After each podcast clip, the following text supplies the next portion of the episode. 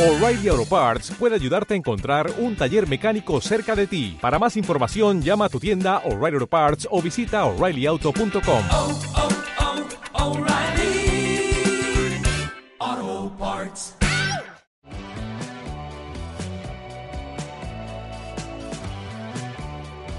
Empezamos el segundo bloque del programa y lo hacemos como siempre con Saber Comprar. Andrés Santana, saludos de nuevo. ¿Qué tal, Laura? Bueno, pues empiezo así. El que quiera vivir poco, y ese poco con dolor, tome a la noche naranja y a la mañana limón.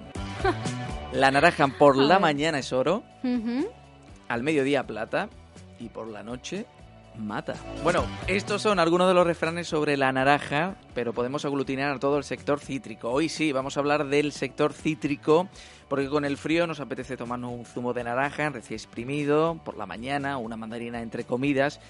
Y es que casi es verdad que ahora es el momento de consumir, es la fruta de temporada. He dicho antes en el refrán que por la noche mata. Y es que el cítrico por la noche pues no sienta tan bien como si es por la mañana. Pero, Mm. ojo, vamos a contar un poquito de la historia hasta hoy del sector cítrico. Sepan que los cítricos empezaron como plantas ornamentales y sobre todo iba destinada para fines medicinales, porque nos viene bien para los resfriados, tiene vitamina C y otros efectos positivos. Fíjate, Laura, que tenemos una gran variedad que se incluye pues la naranja, la piña, el kiwi, el limón. Bueno, pues una de las primeras frutas cítricas en venderse en España fue la mandarina, el cual se empezó a cultivar a partir del mitad del siglo XIX. Y fíjate, el pomelo fue el último cítrico que se introdujo en España allá en los comienzos del siglo XX.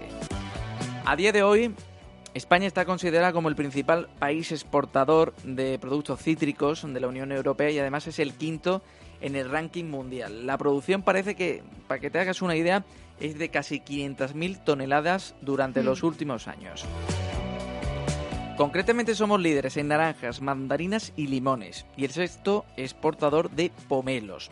A nivel de comunidades dentro de España, la comunidad valenciana es a nivel nacional la principal región citrícola, tanto como por su superficie como por su producción, aunque Andalucía ha exportado estos últimos años, bueno, pues ha aportado su granito de arena al sector.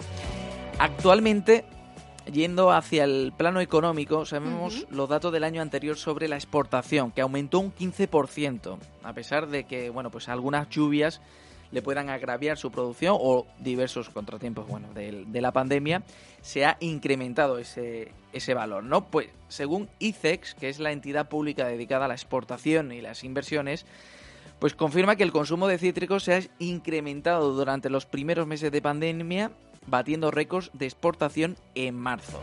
A pesar de todo, se ha hablado mucho de la crisis de la naranja, porque se produce mucho, pero luego no se consiguen los beneficios que se quiere. ¿El por qué? Porque los costes de producción son muy altos y es que queremos tener una calidad pues bastante alta y porque el sector tiene muchos filtros que pasar en España, filtros de garantía, de seguridad alimentaria, de sostenibilidad medioambiental y también económica, en contraposición con países terceros que no pasan esos filtros.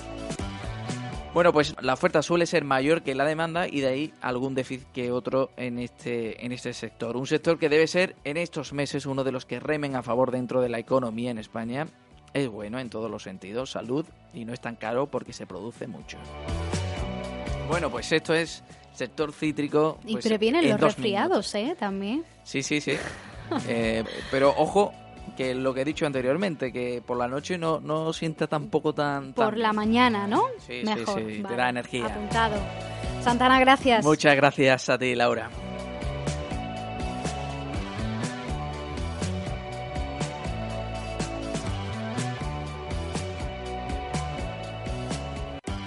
Es La Mañana de Sevilla.